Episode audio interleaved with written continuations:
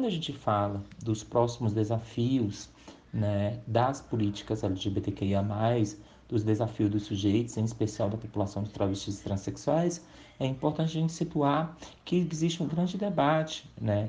Primeiro, né, é da, do resgate da cidadania, né? Existe um processo de uma reparação histórica, né, em especial da população de travestis e transexuais, né, que são das populações mais vulneráveis da sigla LGBTQIA+, né, são vulneráveis na dimensão do não acesso, da discriminação, né, do processo de um processo de marginalização dessas categorias identitárias dentro de uma sociedade ocidental, dentro de uma sociedade embasada de uma lógica binária, né? Essas identidades elas passam por um processo de marginalização, né? Então a gente precisa construir estratégias de acesso à cidadania, né? Estratégias de reconhecimento desse sujeito como um sujeito é, de direito. Então o grande desafio eu acho que é um conjunto de políticas, né? De políticas públicas de acesso à cidadania.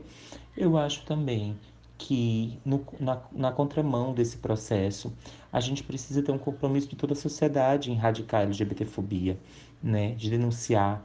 Então a gente tem algo que é muito maior, que é estruturado, né, é o combate às violências que estão incorporadas dentro de uma lógica da moral, né, dentro de uma lógica das instituições é, seculares, dentro das organizações que vão ditar todas as regras possíveis para violar o direito dessas populações.